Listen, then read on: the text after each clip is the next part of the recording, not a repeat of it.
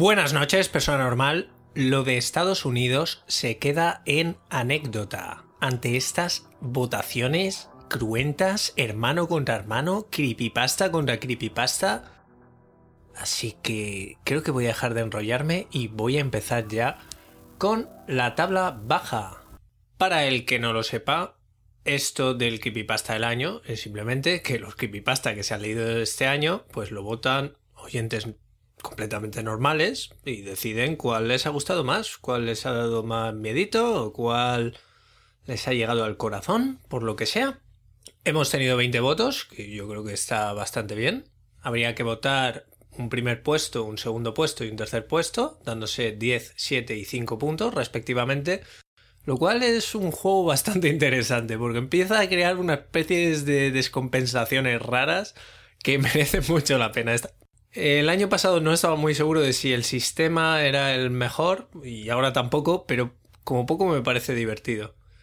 Y bueno, en este caso entraban a competición 16 creepypasta. Había algunos dobles que tenían su creepypasta hermano asociado y demás, pero 16 candidatos posibles. Es decir, mucho mejor que tu democracia media. Así que vamos a empezar por la tabla baja, donde el año pasado recuerdo como que había un pelotón de los creepies, que alguien los había dado su tercer puesto y por tanto tenían 5 puntos y ahí estaban, como dejando testimonio de que alguien los había querido un poquitín. Pero es que este año empezamos ya con uno con siete y es el que menos tiene. Y es Where Bad Kids Go. Y a veces incluso agónicos chillidos de niños podían oírse. Era escalofriante, sobre todo para un programa para niños. Entonces un texto aparecía en pantalla, que en árabe decía, Ahí es donde van los niños malos un creepypasta que está ahí lindando con lo micro, que a mí personalmente me gusta bastante, me parece contundente con lo que propone y creo que rondaban imágenes por ahí falsificadas y tal, que es un poco lo que le falta para dar color, porque el problema en el que se metía esta historia es que el protagonista era fotógrafo y para tener un protagonista fotógrafo había una cantidad de fotos más bien escasa. Y seguimos para arriba. Decía que había 16 creepypasta candidatos este año y en realidad tres han sido eliminados, ni voy a decir sus nombres, no han sido votados por nadie, así que caen en el olvido. Así que en realidad con Where Bad Kids Go estaríamos con el número 13. Así que pasemos al 12. Eh, sí, aquí está. Ha recibido dos votos de plata, digamos, y tiene 14 puntos. Y sí, la teoría de los Rugrats. En un viaje a París en busca del amor, Chas se enamoró de una prostituta llamada Kira. Él en realidad iba a casarse con otra prostituta, pero Kira fue muy insistente, ya que andaba tras el dinero de Chas. Kira había tenido una hija llamada Kimi, pero el bebé le fue retirado por los servicios sociales debido a su adicción a la cocaína. Angélica imaginó a Kimi producto de escuchar estas historias de Kira. Estoy haciendo un silencio dramático, ¿eh? no es que se haya jodido el podcast ni nada. Da que pensar, ¿verdad? ¿Qué clase de oyentes tengo? ¿Son tan normales como pensaba? En fin. Voto troll, ¿no? Aún así entiendo que quien encuentre la magia en esto. No, en serio, es una puta mierda. Y ha sido este año que he introducido la figura del micropasta, sobre todo, siendo honestos, para salvarme cuando tengo muy poco tiempo y aún así me apetece entregar programa, digamos, que colgar algo. Y ha habido tres, y dos de ellos están eliminados. No me gusta el formato micro tanto, ¿no? Pero hay uno que se ha quedado aquí, y curiosamente es de Keyhole. Pero aquella pareja no era normal, continuó la recepcionista. Eran albinos, ¿sabe? la piel más blanca que ha visto nunca. Excepto por los ojos, claro, que eran rojos. Y The Keyhole fue un experimento divertido de hacer por aquello de las dos versiones que tiene, que leí las dos. Y como dije, probablemente no es ni siquiera un creepypasta originalmente, sino que es de nuevo una, leyenda urbana que ha acabado en el mundo digital. Alguien dijo, oye, escucha esta historia, seguramente alguien que no era ni consciente de que esto era una leyenda urbana que está en todo el mundo, ¿no? Como puede ser la de la niña de la curva, ¿no? es gracioso ese tema, que estas leyendas acaben teniendo una escala global, porque al fin y al cabo, en lo de la niña a la curva te hace falta un coche, lo del autostop ya cada vez es más inverosímil, pero bueno, un coche y una curva, poco más. Y para The Keyhole hace falta un hotel y Sir oyenta de honor del normal podcast, ella y sus hijas, toda su... No se lo tome mal, pero un poquito desquiciada prole, pero bueno, en fin. Eh, pues eso nos puede testificar que los hoteles siguen existiendo. De cerraduras por las que mirar cada vez menos, ¿no? Ya es más complicado, ¿no? Mirar por la ranurita esa que metes la tarjeta y ya los hoteles, muchos no hay ni que meter la tarjeta, la pasas por encima. Ah, malos tiempos para el creepypasta, ¿eh? Pues de Keyhole ha recibido, alguien lo ha votado como su segundo favorito y dos personas lo han votado como su tercer favorito. Mantengo los votos en anónimo porque si no puede haber consecuencias por ahí. Sé que Carlos Pascual está muy caliente con este tema, con Sad Satan y tal, que ha sido su favorito, eso sí lo podemos decir porque ha hecho publicidad constante todo el rato de ello. Así que de Keyhole se queda con 17 y es que 17 eh, es como el número de este año porque han sido varios los creepypasta que han recibido una medalla de plata, digamos, y dos de bronce. Una cosa bastante curiosa. Así que estaba diciendo que este de Keyhole está en el puesto 11, pero es que en realidad comparte el puesto con otros cuatro creepypasta. Así que en realidad todos estos creepypasta que voy a leer a continuación, bueno, que voy a nombrar, leerlos ya los he leído, ya hice el trabajo, están todos en el puesto 7. Y seguimos con si el otro era clásico, este también. La verdad es que ha sido un año bastante clásico. Y hablo de, Expressionless, la inexpresiva. Y parece ser que este se ha colado, al menos en parte, porque a la gente le gustó mucho cómo interpreté el tema de... Ella se acercó un poco más y le susurró en la oreja. Ya soy Dios. Lo he dicho otras veces, esa es una de mis partes favoritas de hacer todo esto y es pensar cómo suenan esas criaturas, cómo suenan esos monstruos, ¿no? Intento darle un toque diferente a cada uno. Hay muchos, hay otros podcasts o canales de YouTube que se dedican a esto también y bueno, pues a veces caen un poco en la monotonía, siempre son pues, voces muy graves, con el efecto monstruo y poco más. Yo intento darle su toque a cada uno, aunque todo dentro de mis limitaciones, porque a todos les he puesto voz yo. Pero bueno, entre lo orgánico, el jugar con la garganta y el pecho y lo digital, el jugar con los efectos, la modulación y lo otro, pues se pueden sacar cosas interesantes. Así que me alegro mucho de que esta gustara. Y seguimos con los puestos 7. Otra imagen asociada al mundo del creepypasta y es la de Smile Dog, y espero que esta advertencia le disuada de seguir investigando smile.jpg. Puede que, con el tiempo, encuentre a alguien que, si no es más débil que yo, quizás sí sea más depravado. Que de nuevo recibió su medalla de plata y dos de bronce. Y bueno, es un creepypasta que tardé bastante en hacer, pese a que me parecía como obligatorio pasar por aquí y hacer este check, porque ha sido es realmente icónico, es realmente representativo. Si te abres un canal de creepypasta o algo por el estilo, pues le puedes poner la foto de Smile Dog y todo el mundo va a saber de, de qué vas, o te pones eso de foto de perfil, ya está, es un icono, es, no está a la altura de Slenderman, pero ahí está. Y este tardé un tiempo en hacerlo porque eh, me faltaba una voz femenina que hiciera esto y me parecía importante para el relato, no me, no me apetecía hacerlo yo, creo que se tenía que... Hay veces que me parece más necesario más innecesario que una segunda voz la interprete otra persona, pero aquí que prácticamente se, se produce un duelo entre Mary y el protagonista, creo que era necesario que no fuera yo las dos voces, así que muchas gracias a Marta Salvador Tato que se prestó a todo esto. Y bueno, de hecho va, va a volver a aparecer, así que bueno, creo que es buen momento para meter cuña publicitaria, ¿no? Y decir que ella se dedica a la distribución de cortometrajes y largometrajes y que, bueno, distribution with glasses, distribución con gafas, ¿vale? Que el inglés, ya sabéis, regular. Así que yo qué sé, hacer cortos de los creepypasta estos. Que bueno, luego hay problemillas de derechos, ¿eh? Que algunos se agarran ahí, ¿eh? Algún, algún toque me han dado y pasa de todo, ¿eh?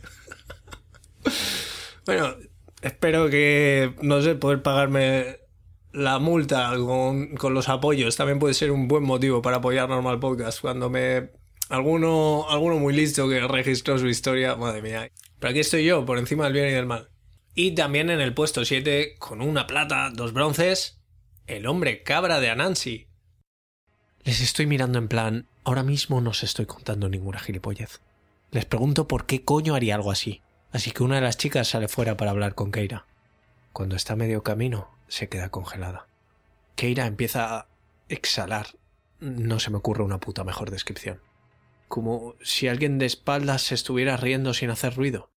Fue esto lo que hizo que me diera cuenta de que no se oía ni un puto ruido del bosque.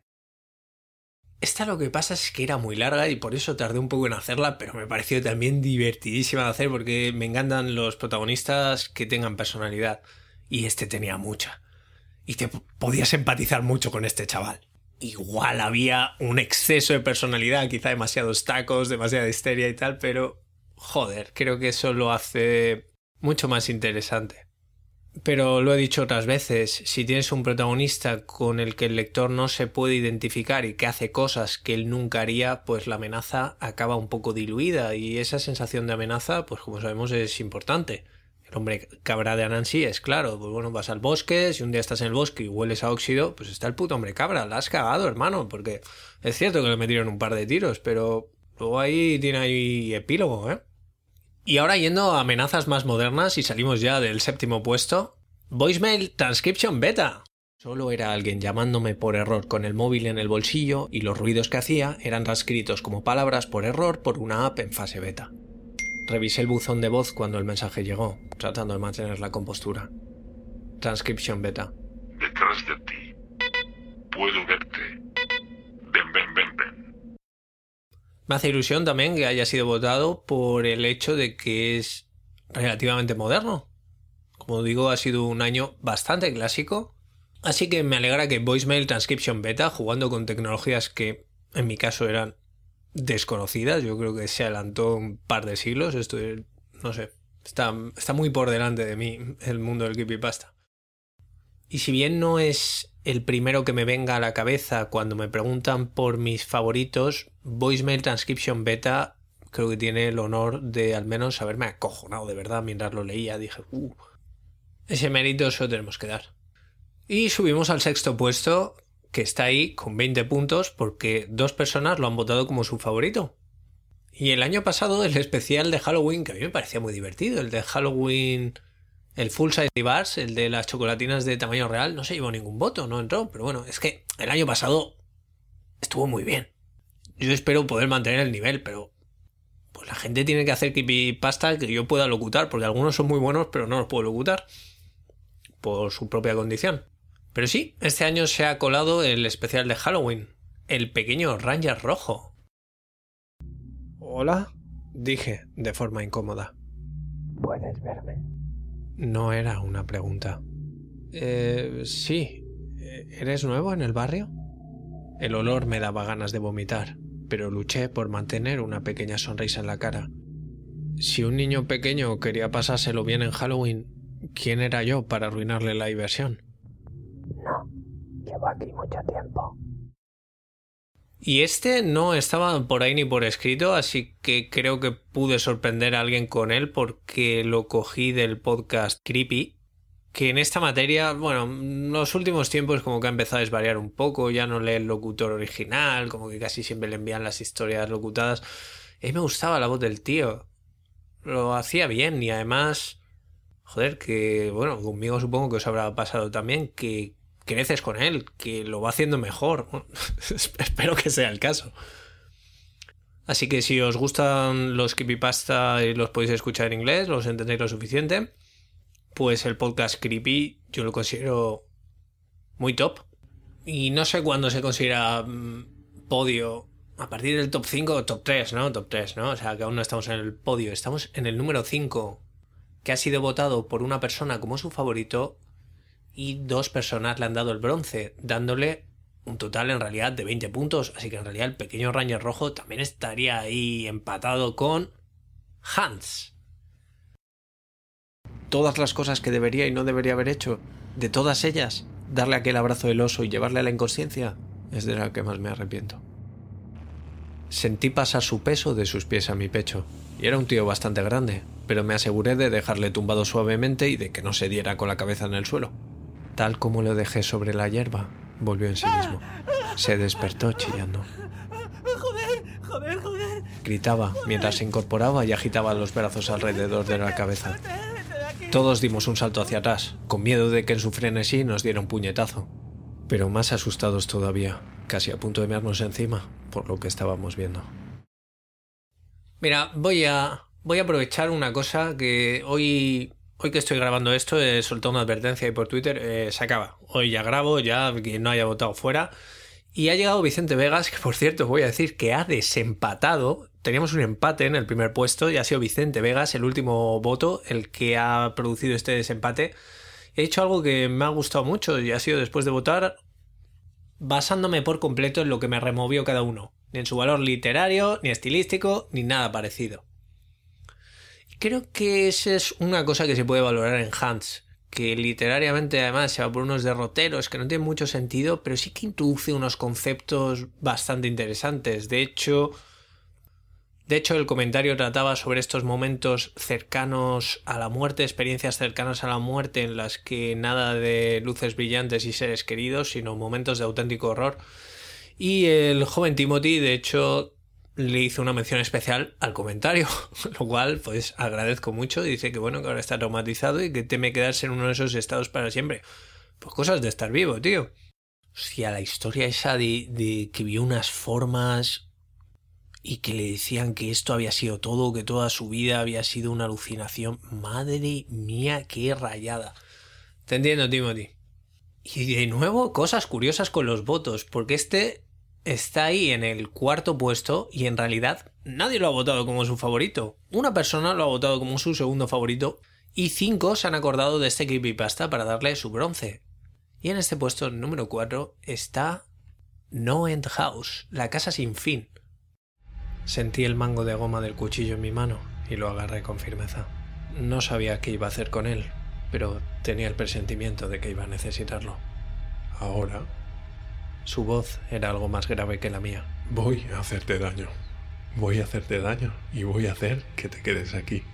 No contesté. Solo lo agarré y le tiré al suelo. Me encontraba encima de él y miré hacia abajo con el cuchillo preparado. Me miró aterrorizado.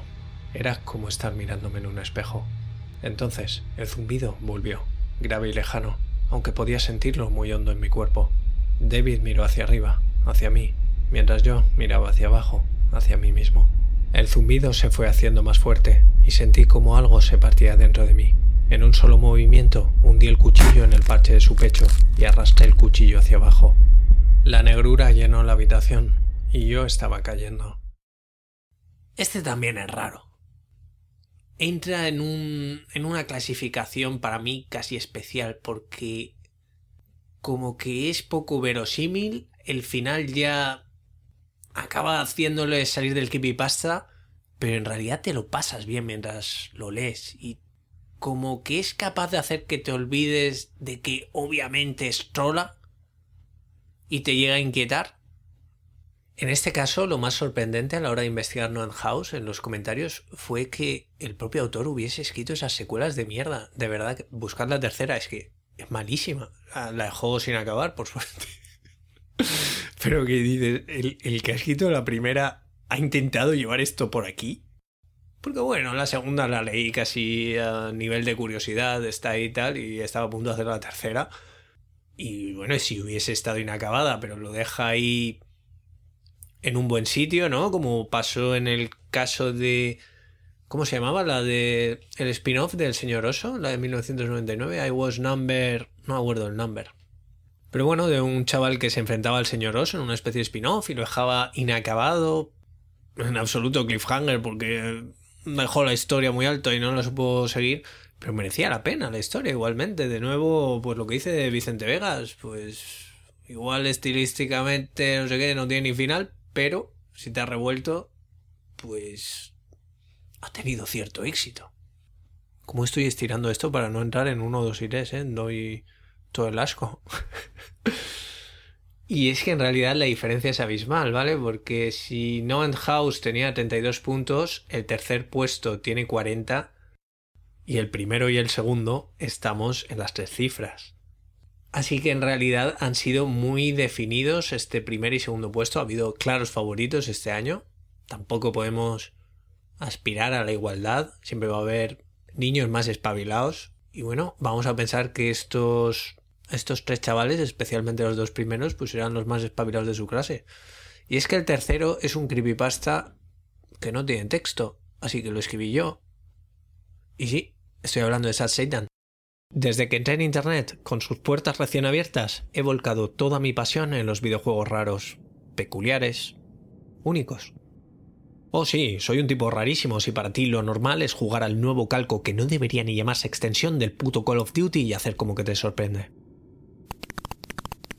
He jugado cosas como el Go to Hell para Spectrum, he instalado modos nazis para el Doom, logré una copia del LSD Dream Emulator de PS1, fui uno de los primeros en jugar aquel experimento que fue Moirai, y conseguí el archivo de ese ROM de Pokémon Fire Red supuestamente maldito, que también apareció en la Deep Web. Me ha hecho muchísima ilusión, ¿eh? Esto parece una chorrada que tres personas lo hayan votado como su favorito y dos personas como su tercer favorito y dándole 40 puntos, pues muchísima ilusión. Me recuerdo además esa época, todo esto muy pre todo esto, y me recuerdo que me escapé del curro un día a la cafetería que iba a veces, que a veces decía, en algún momento y me iba ahí, necesitaba un momento de desconexión, me iba con mi libreta y empecé a anotar las ideas para este relato sobre Sad Satan y cómo qué tipo de protagonista iba a tener y metí un protagonista un poquito borde, pero con el que creo que igual podías tener no empatía, pero sí que te podía interesar, te podía causar cierta fascinación. Y fue divertido documentarme para la creación de este personaje en el sentido de que era un protagonista que se hacía llamar Nemo 666, muy aficionado o que había dedicado pues todo su empeño y toda su vida a los videojuegos raros y documentarme para cosas que solo acababan siendo name dropping, ¿no? Simplemente acababa mencionando, pues jugué a este, jugué a este otro. Yo soy muy tiquismiquis con esto, me fastidia mucho citar algo si no sé de verdad lo que es, así que me estudié cada cosa a fondo. Y bueno, trabajo no fue, fue una gozada meterme en este tema de los videojuegos tan raros que hay por ahí. Así que si os ha gustado, y si no también, os recomiendo escuchar todo lo que se cita porque creo que merece la pena investigarlo. Así que si has llegado hasta aquí, persona normal, sabrás que el primer y el segundo puesto han estado disputadísimos. Estamos hablando de 118 puntos y 121 puntos. Y ya digo, a Vicente Vegas le queda el honor de haber sido el que ha desempatado. Porque mi amigo David Bayant ha sido el que ha provocado, que ha Persona normal, esto es un aviso de Snaf del futuro. A partir de este momento del podcast, el audio se va a la mierda, como en Barbie.avi, más o menos. En realidad es con el micro interno del ordenador, que es bastante mejor que el micro de la cámara con lo que grabaron a esa mm, bella chica amputada. Así que eso. Puede ser que simplemente se haya desconfigurado el ordenador o... ¿Por qué ha sucedido esto en medio de una grabación? Yo planteo la incógnita. ¿A ti te dejo la respuesta. Con el penúltimo voto ha sido el que ha provocado este empate. Hubiera sido gracioso dejarlo, dejarlo ahí, pero no. Aquí hay ganadores y aquí hay perdedores. Así que, como decía en persona normal, me imagino que si has llegado hasta aquí, te imaginas cuáles son los que están en este primer y este segundo puesto. Así que, ¿cuál quieres que diga el primero? Bueno, diré el segundo. Necrosleep. ¿Puedes pasarnos capturas del sitio? Has despertado mi curiosidad. Riedman07. Aquí van. La web estaba en ruso, así que hice que mi navegador la tradujera. Zug Life for Life. Es turbio que te cagas. Cosmic Trashbin. Wow, no tontes con esto. Estoy pidiendo problemas a grito con solo hacer clic en el link. Probablemente están monitorizando vuestro teclado tal como estáis hablando. Beast Warfare. Por no decir que el producto que está vendiendo está seguramente mezclado con cianuro.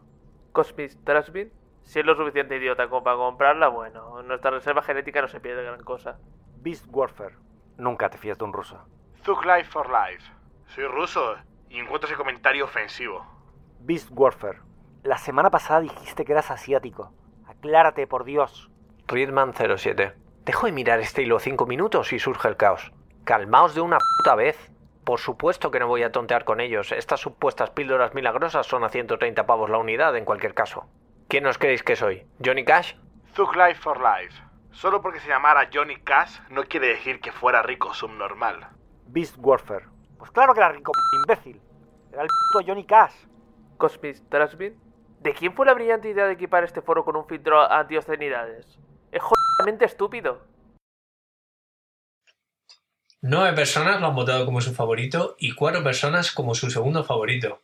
Muchísima ilusión también porque fue uno muy especial que tenía muchas ganas de hacer y que no hacía porque era muy largo. Y aparte creía que, aunque en este caso no era imprescindible, sí que me parecía muy divertido que hubiera muchos personajes para simular ese foro tan chungo en el que se mete el protagonista. Es un protagonista que de hecho no, no dista mucho del que he descrito para Sat Satan, que bueno, puede sentir cierta reacción por él. Empatía quizá no es la palabra exacta. Y claro, mucha ilusión porque para todos estos personajes pues escogí a todos mis amigos de la poca esfera y bueno, a Alex Orea que no está, no hace podcast conmigo, pero vamos, poco le falta. Y que por cierto también apareció en Hans, que no lo he mencionado. Aquí estábamos toda la banda. Estaba Salariasa, estaba David, estaba Duvid. Ah, Me faltó el reverendo para redondear. Y tiene algo muy especial Necrosleep para mí. Creo que sabe transmitir muy bien el tema de esa búsqueda de independencia, a veces de una forma un poco casi exagerada, ¿no? Es como todas esas ideas que hemos tenido alguna vez, pues este tío las llevó a cabo. Y aunque hubo algunas partes que ah, no me quedaron tan bien como otras, creo que hay otras que están muy bien montadas. Y sí, persona normal, si has llegado hasta aquí, imagino que sabes cuál ha sido el primer puesto, quién se ha llevado el oro, quién se ha llevado 121 puntos y 6 personas, menos que Necrosleep, la han escogido como su favorito, pero es que 8 la han considerado su segundo favorito, creándose aquí un ganador un poco segundón.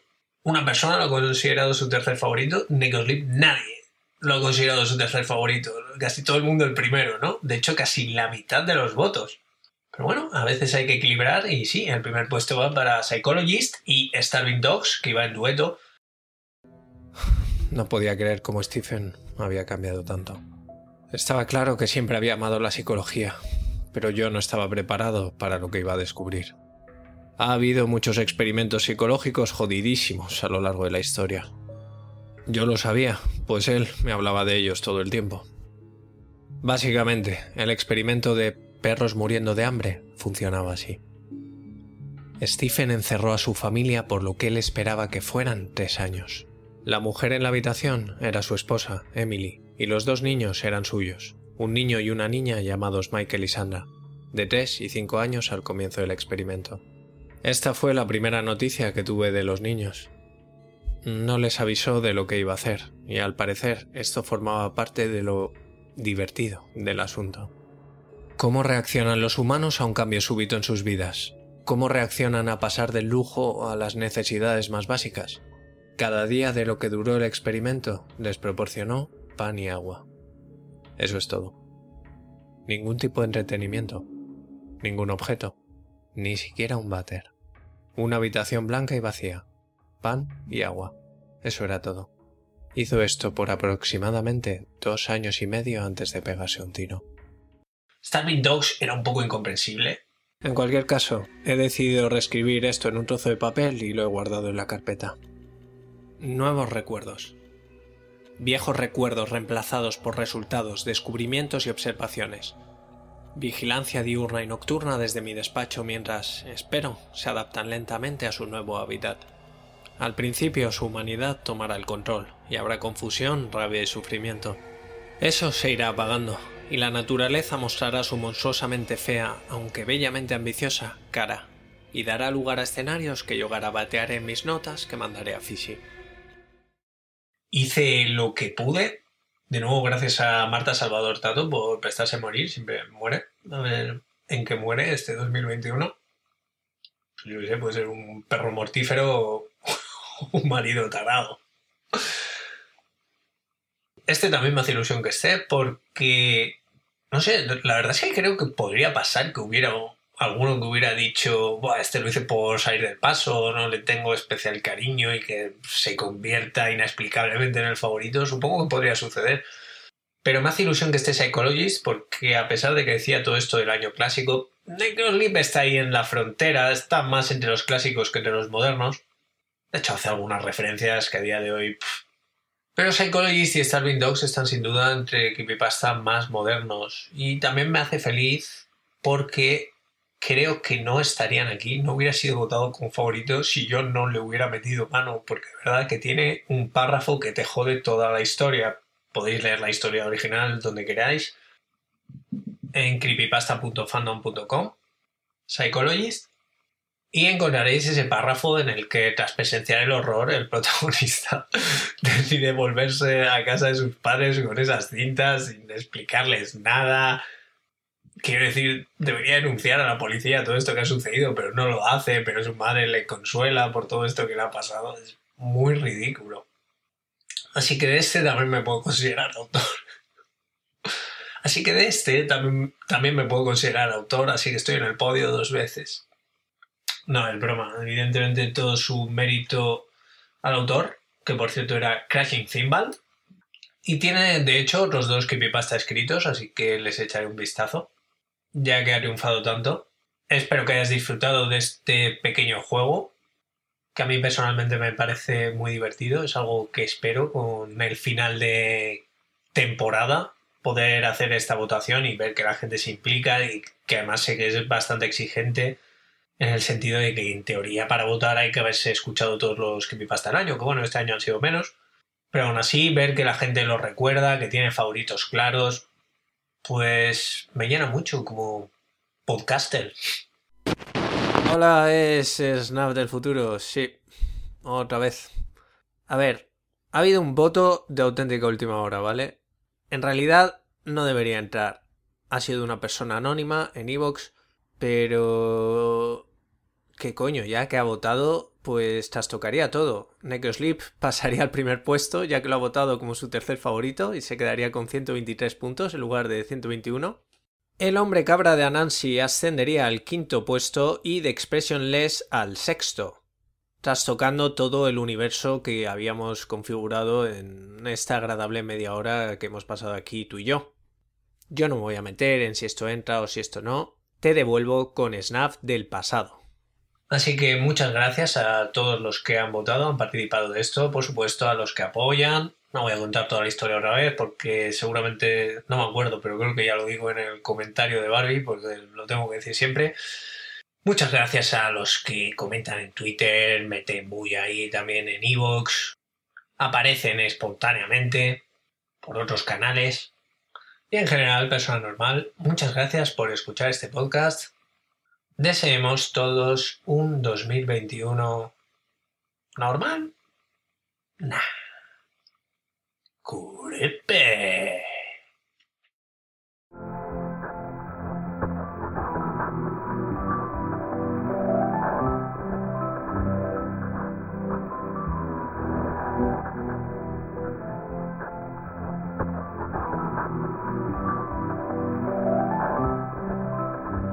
Soy Snaf, y esto que acabas de escuchar ha sido otro capítulo de Normal Podcast for Normal People.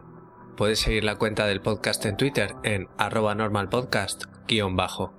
El podcast está alojado en iVoox, donde te agradecería mucho que te suscribieras, comentaras qué te ha parecido o cualquier cosa relacionada con el mundo del creepypasta.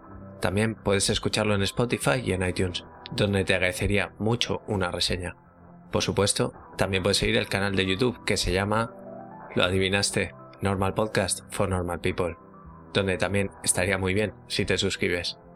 Si quieres pasarme enlaces raros, vídeos de Deep Web o fotos malditas, puedes escribirme a normalpodcastfornormalpeople.com recordando que la A de normal es un 4.